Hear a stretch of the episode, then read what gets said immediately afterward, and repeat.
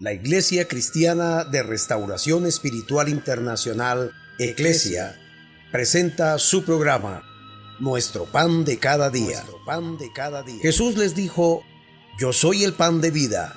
El que a mí viene nunca tendrá hambre, y el que en mí cree no tendrá sed jamás.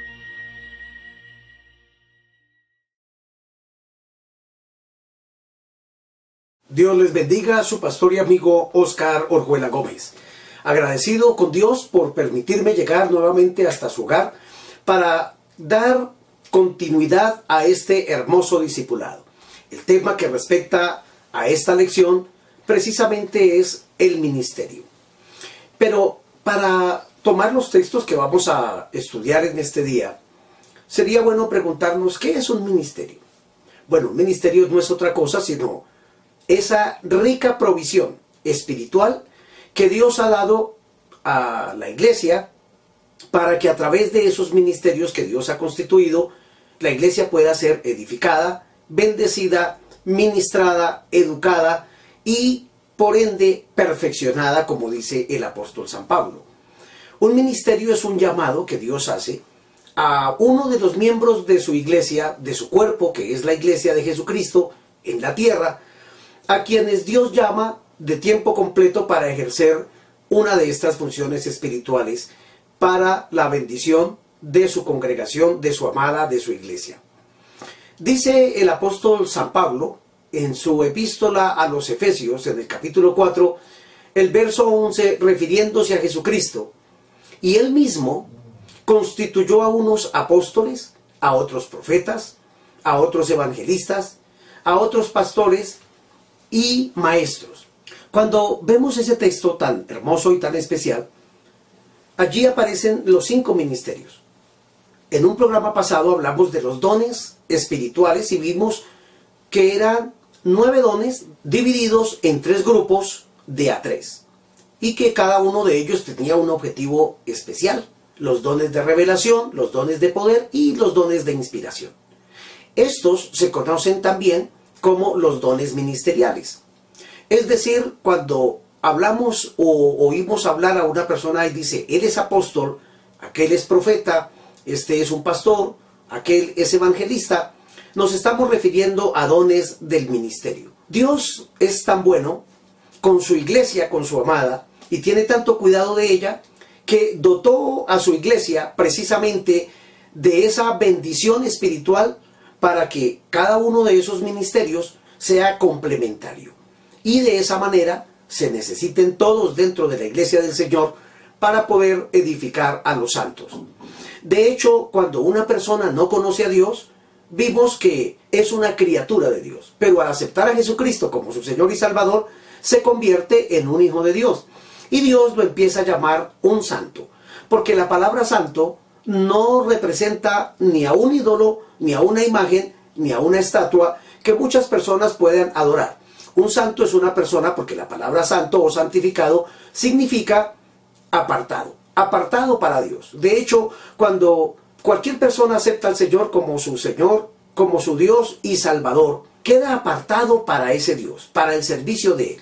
Y empieza un trato de parte de Dios a través del Espíritu Santo por las Escrituras en una iglesia local y con la guianza de un pastor, ese líder, ese tutor espiritual que Dios ha concedido precisamente para que le dé los fundamentos de la vida cristiana, digamos lo que estamos haciendo nosotros a través de este discipulado, obedeciendo el gran mandamiento de Jesucristo, la gran comisión de ir por todas las naciones y hacer discípulos para la gloria de Dios.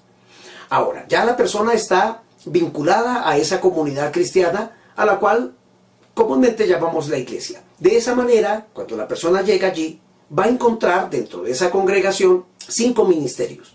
En cada concilio, en cada denominación, en cada misión, existen los ministerios que Dios estableció en su palabra.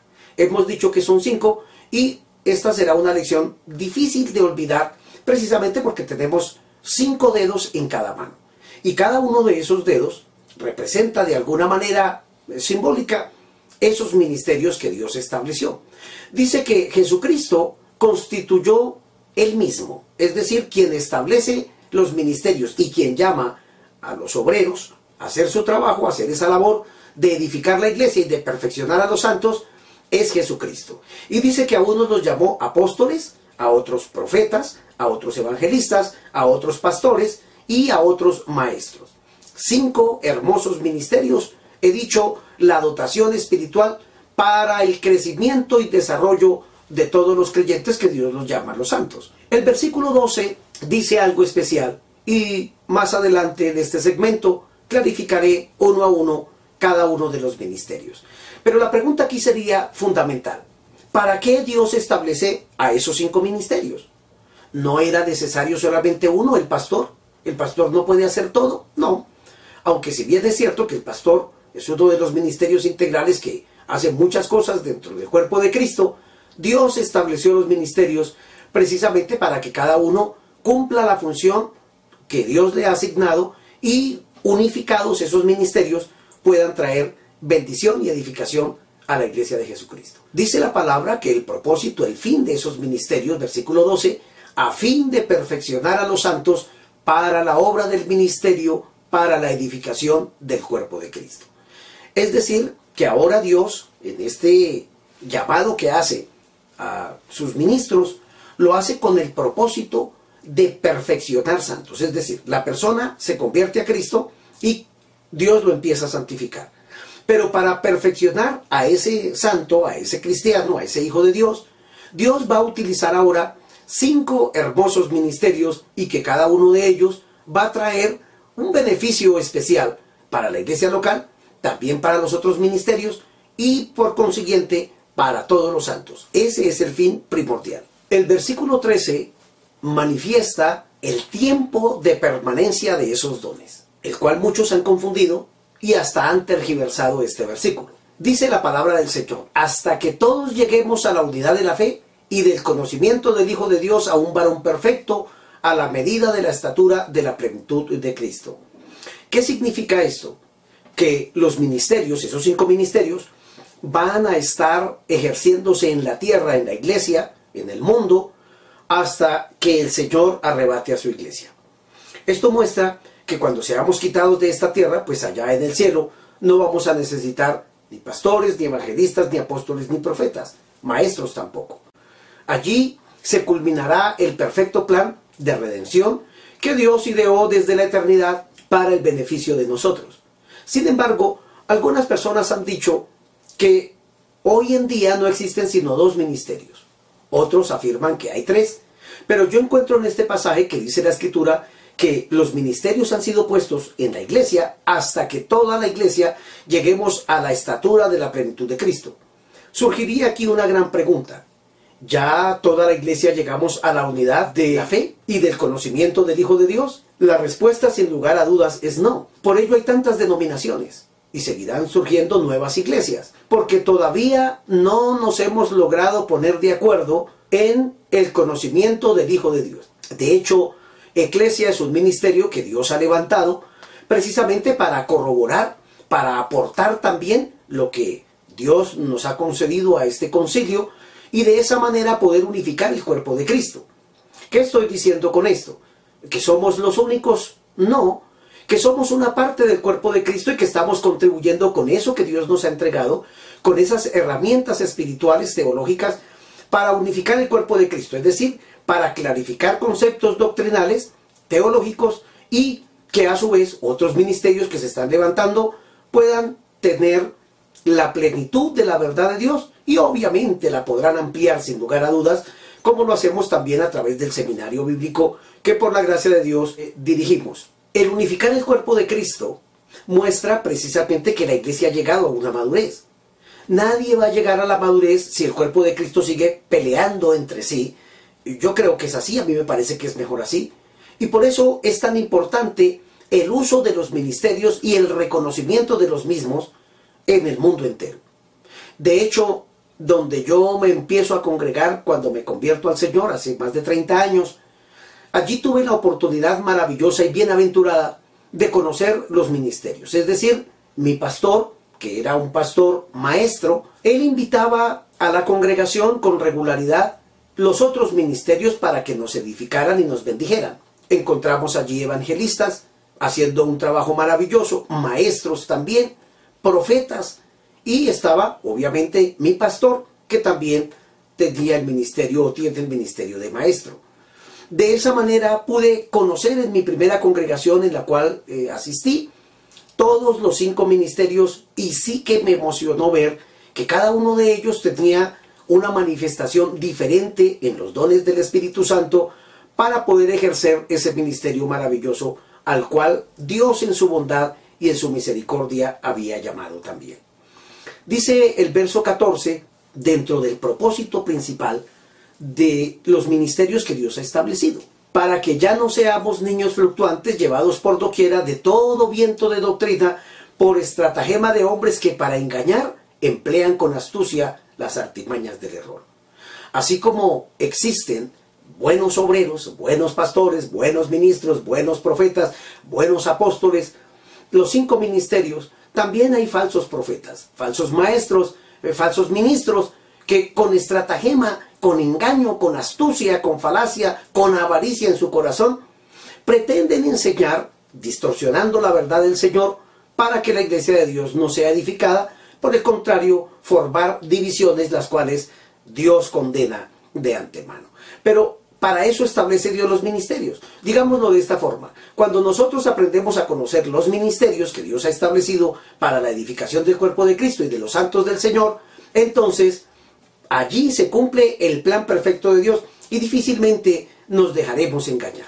Porque cada ministerio ha sido puesto precisamente con una función diferente, especial, explícita, maravillosa. Y cuando conocemos los ministerios, entonces Dios nos ayuda nos enseña, cada uno de ellos hace una parte importantísima, nos clarifica el concepto pleno de la palabra del Señor, porque cada uno de ellos ha sido dotado no solamente con ese ministerio, sino con unos dones que respaldan ese ministerio, y eso es lo que hace visible qué clase de ministerio es el que ejerce una persona por los dones espirituales que Dios le haya concedido. El verso 15 dice algo especial. Dice la escritura, el apóstol San Pablo clarificando el concepto, sino que siguiendo la verdad en amor, crezcamos en todo aquel que es la cabeza, esto es Cristo. De tal manera que los ministerios los ha colocado Dios, Jesucristo mismo, Él ha llamado a sus obreros, a esa mies, a su trabajo, con funciones explícitas dentro de su cuerpo para que todos crezcamos, maduremos y lleguemos a la estatura de la plenitud de Cristo. Es decir, a un cristiano maduro, a un cristiano con el conocimiento de la verdad de Dios, a un cristiano que reconoce los cinco ministerios.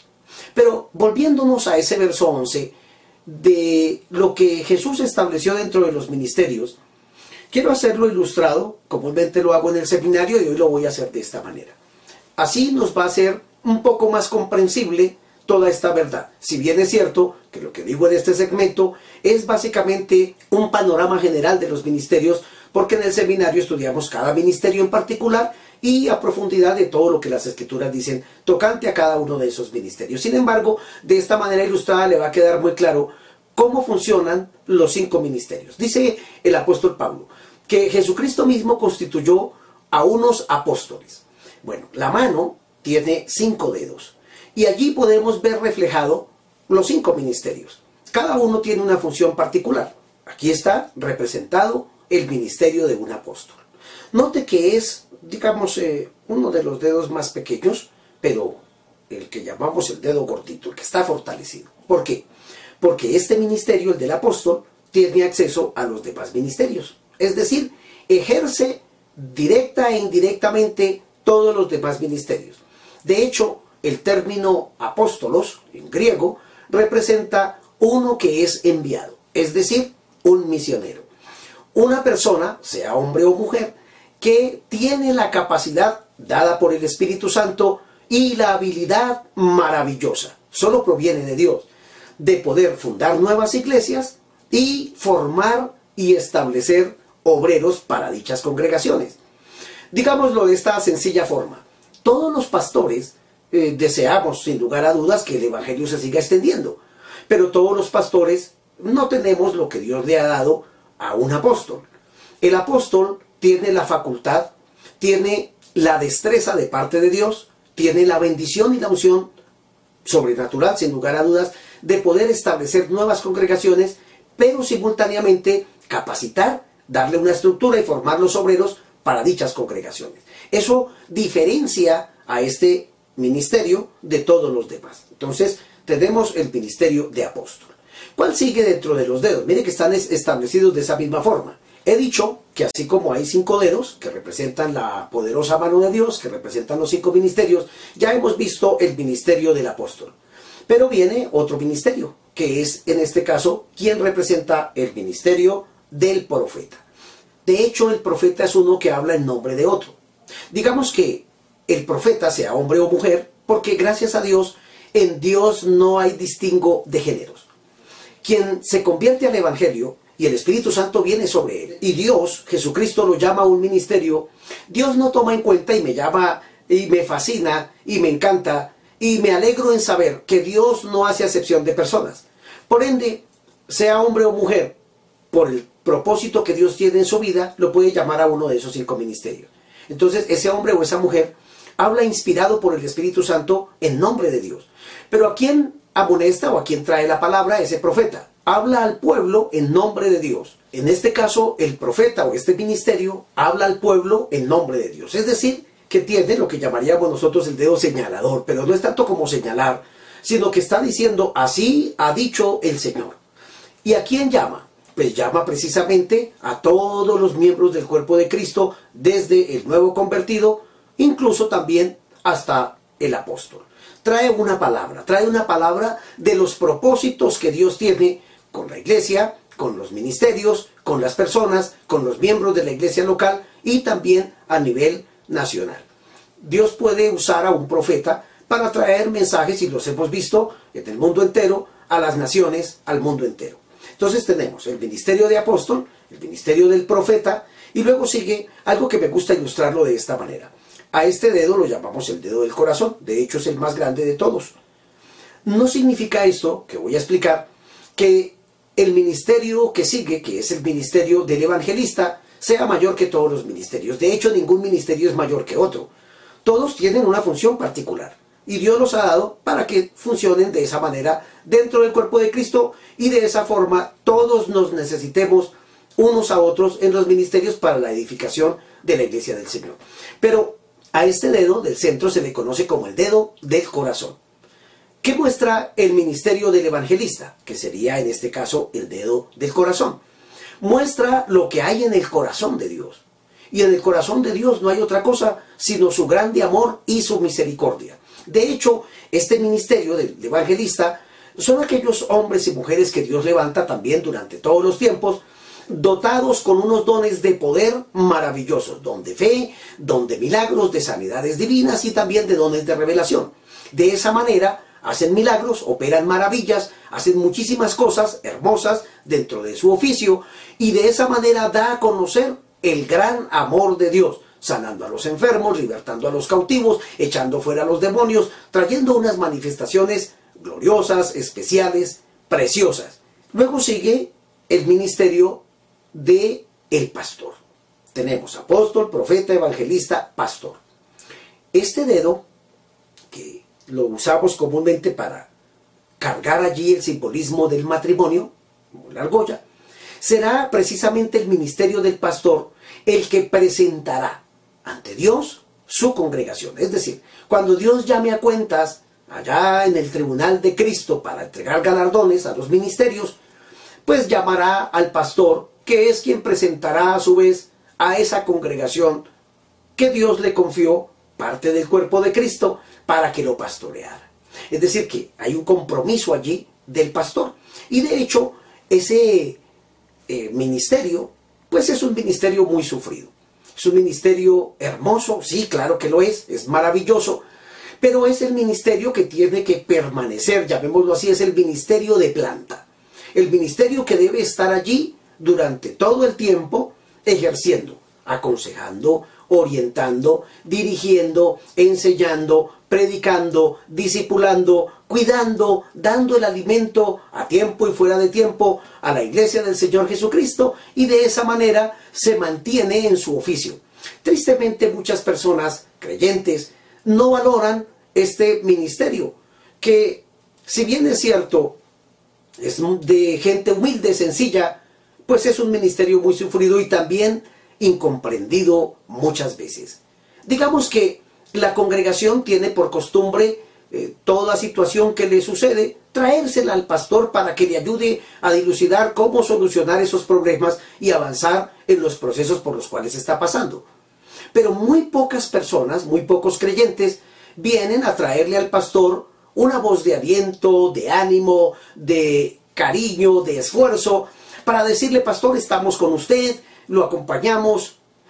Digámoslo de esta forma, en este ejercicio pastoral he visto que es muy frecuente y común que muchas personas toquen a la puerta para hablar con el pastor, para pedir una cita, para pedir una consejería, pero comúnmente nadie viene a pedir un tiempo eh, para hablar con el pastor y decirle, pastor, lo felicito por su labor, siga adelante, cuente con nosotros, seguiremos fieles, eh, quiero que sepa que cuenta con un hogar, con una familia, dispuesto a apoyar su ministerio, a respaldarlo. Bueno, no siempre sucede así y tampoco estoy diciendo que no suceda. Sí sucede, sucede por allá de vez en cuando, pero ahí está ese ministerio, el ministerio del pastor que cuida las ovejas de Jesús, las ovejas del redil de Dios, que entregará cuentas por ella, que las presentará delante del Señor y que cada pastor tiene su temperamento, tiene su carácter. No compare jamás a su pastor, eh, estimado amigo que me escucha y hermano que está haciendo este discipulado, no compare a su pastor con ningún otro ministerio. No entre usted a la internet día y noche para mirar ¿Cuál pastor o cuál ministerio es más ungido? Este hizo más milagros. Mi pastor no hace milagros, entonces no sirve para nada. Mejor me quedo con este del programa. Bueno, cada uno tiene unos ministerios, cada uno tiene unos dones y todos son importantes dentro del cuerpo de Cristo. Pero ahora viene el quinto ministerio. Ya hemos dicho, apóstol forma obreros y funda iglesias. Profeta trae la palabra y la revelación de Dios al pueblo el evangelista hace que haya un crecimiento numérico a través de los dones de poder para tener un desarrollo mayor en el crecimiento de la obra del Señor. Está el pastor que cuida ese redil, que cuida esas ovejas. Y por último está, mire, el más pequeñito y digámoslo así, el más flaquito. Eh, es como si pareciera como que no es tan importante. Este ministerio representa el ministerio del maestro. Es decir, el maestro es el que estructura a todos los demás ministerios a través de la palabra. Es decir, este ministerio es una persona, sea hombre o mujer, porque de igual manera Dios llama para cualquier ministerio a los hombres y de igual manera a las mujeres. El ministerio del maestro es aquel hombre o aquella mujer al haber sido llamado y ungido por Dios, Dios lo dota y lo capacita de una sabiduría especial. Digamos que abre su entendimiento para que pueda comprender, conocer, dilucidar y enseñar también a todo el cuerpo de Cristo la palabra del Señor, las sagradas escrituras, y es tan hermoso saber que en las congregaciones donde se tiene el privilegio de tener un maestro, pues esa congregación de hecho va a estar muy bien estructurada. ¿Por qué? Porque si hay un maestro de esa congregación, yo supongo que en todas las congregaciones los hay, Dios levanta sus ministerios en cada congregación, claro está, en cada congregación donde se le dé la libertad al Espíritu Santo de que los cinco ministerios sean una realidad en esa congregación. Digámoslo de esta forma, si el pastor reconoce que hay otros ministerios que Dios levanta y los apoya, y ve que este hermano o a esta hermana Dios los está llamando para un ministerio profético y invierte también en ellos, no solamente tiempo, sino capacitación, entonces se va a levantar en esa congregación local uno de esos cinco ministerios. Y qué hermoso es saber que hay iglesias que cuentan con los cinco ministerios. Ahí sí que hay verdadera fiesta espiritual. ¿Por qué? Porque cada ministerio, he dicho, tiene funciones diferentes. Todas tienen el mismo fin, unificar el cuerpo de Cristo, estructurarlo, formarlo en un verdadero crecimiento hasta que lleguemos a la estatura de la plenitud de Cristo. Si hay un pastor que no sufre de celos ministeriales ni de envidia por otros ministerios y deja que se levanten en la congregación cada uno de los ministerios, pues mire que será maravilloso porque utilizará en su momento dado al evangelista para hacer campañas evangelísticas y para hacer programas que tengan que ver con la salvación de las almas a través de los milagros, las sanidades y tantas cosas maravillosas que hace Dios a través de ese ministerio. Y ahí habría un crecimiento numérico mayor. ¿Por qué? porque está en pleno funcionamiento un ministerio evangelístico que fue diseñado por Dios precisamente para ese fin. Si ese pastor se capacita y de allí, de esa congregación, se levantan maestros, va a tener una bendición al poder decir, eh, hermanos, este mes o bueno, esta semana vamos a tener un estudio profundo, no sé, digamos del Apocalipsis, del libro de Daniel, de la historia de la iglesia, bueno, qué sé yo, de alguno de los mismos ministerios de los dones. Y tenemos el maestro fulano de tal que Dios ha levantado. Ahí sí que va a haber una verdadera fiesta y un derroche de esa palabra. Es decir, todo el mundo tomando sus apuntes, sus notas, haciendo preguntas, indagando, mirando el otro versículo y que alguien con esa capacidad pueda explicarle exactamente qué significa cada cosa en su orden, eso va a traer un crecimiento, un desarrollo y una madurez espiritual. Si el pastor apoya el ministerio de un profeta, pues entonces va a hacer también una campaña para que muchas personas sean ministradas de parte de Dios y que propósitos de Dios que están solamente en el corazón del Señor los traiga a través de revelaciones que Dios le da como herramientas que le concede al ministerio del profeta y va a haber un desarrollo también, una visión ampliada a nivel congregacional. Por último, dijéramos que si hay alguien a quien Dios lo motiva mucho para las misiones, para abrir nuevas congregaciones, para apoyar los ministerios, y ese pastor, no sufriendo envidia, pensando que se le va a ir de la iglesia a un buen miembro, mire que San Pablo, siendo un apóstol, iba, abría nuevas congregaciones, formaba y estructuraba a los obreros y regresaba a Jerusalén a rendir cuentas al pastor de la iglesia local. Qué lindo es saber que los ministerios no pelean entre sí. Bueno, digo yo, los ministerios que somos conscientes de que nos necesitamos unos a otros. Es decir, lo que yo puedo hacer, eh, este no lo puede hacer. Pero lo que este puede hacer, yo no lo puedo hacer, entonces nos complementamos y nos buscamos precisamente para qué? Para que la iglesia tenga un mayor desarrollo y Dios pueda cumplir el propósito de la madurez, la edificación, el crecimiento, el desarrollo y la perfección del cuerpo de Cristo. Por ello, quiero decirle que es tan hermoso disfrutar de todos los ministerios y vuelvo a decir, todos nos necesitamos. Nadie puede decir, solamente se necesita un ministerio evangelístico en la iglesia, se necesitan todos. Para eso los dejó la palabra, para eso los dejó Jesucristo establecidos en su congregación, como dice la escritura, a fin de perfeccionar a los santos para la obra del ministerio y la edificación del cuerpo de Cristo. Quiero decirles que si quiere conocer mucho más de todos estos privilegios o aún pertenecer a uno de esos ministerios, bueno, eso no depende de nosotros. No somos nosotros los pastores o quienes Dios nos haya llamado a un ministerio a repartir y distribuir. ¿A usted qué le gusta? Eh, me gustaría ser evangelista para hacer milagros y resucitar muertos. Tome, le entrego el ministerio de evangelista. No funciona de esa manera. Es Jesucristo quien los concede es quien Él los da y los da de acuerdo a la capacidad que Él mismo pone en la persona para poder ejercer ese trabajo. Pastor, me parece importantísimo. Me gustan, bueno, a mí me gustan todos. Todos los ministerios son preciosos. Creo que de lo que me ha escuchado hablar someramente, se emociona también de saber la bendición tan grande que hay de esa dotación espiritual. ¿Quiere pertenecer a alguno de estos ministerios? Está deseando lo mejor. Ah, pero se me olvidó decirle, para poder tener un ministerio, pues nadie puede recibir ministerios de parte de Dios si no es un hijo de Dios. Y para ser un hijo de Dios necesito reconocer que soy un pecador, que he hecho las cosas mal, que no he vivido para Dios, que no he hecho lo que le agrada al Señor. Y es por eso que en este momento, si alguien me escucha por primera vez, puede decirle a Dios con toda honestidad, Señor, no sabía que existían tantos ministerios hermosos y unas herramientas espirituales maravillosas en un oficio santo que tú has llamado y has ungido a hombres y mujeres para hacer este trabajo de edificar tu iglesia. Quiero pertenecer a uno de ellos, pero hoy te acepto como mi Señor, como mi Salvador personal, perdona mis pecados, dame tu Espíritu Santo y quisiera también, Señor, si está en tus planes, servirte con uno de estos ministerios para la edificación de tu cuerpo. Muchas gracias Dios, en Jesucristo mi Señor. Amén. Si esta oración la ha hecho con sinceridad en su corazón, sepa que ya Dios empezó a trabajar en su corazón y muy pronto le estará confirmando para qué lo necesita dentro de su cuerpo. si mañana Dios nos regala un día más de vida, estaré ahondando en algo importantísimo que se ha convertido en una polémica en el mundo entero, pero que lo clarificaremos a la luz de las escrituras a través de este pan de cada día. Dios les bendiga. Nuestro pan de cada día. pan de cada día. Jesús les dijo, yo soy el pan de vida. El que a mí viene nunca tendrá hambre, y el que en mí cree no tendrá sed jamás.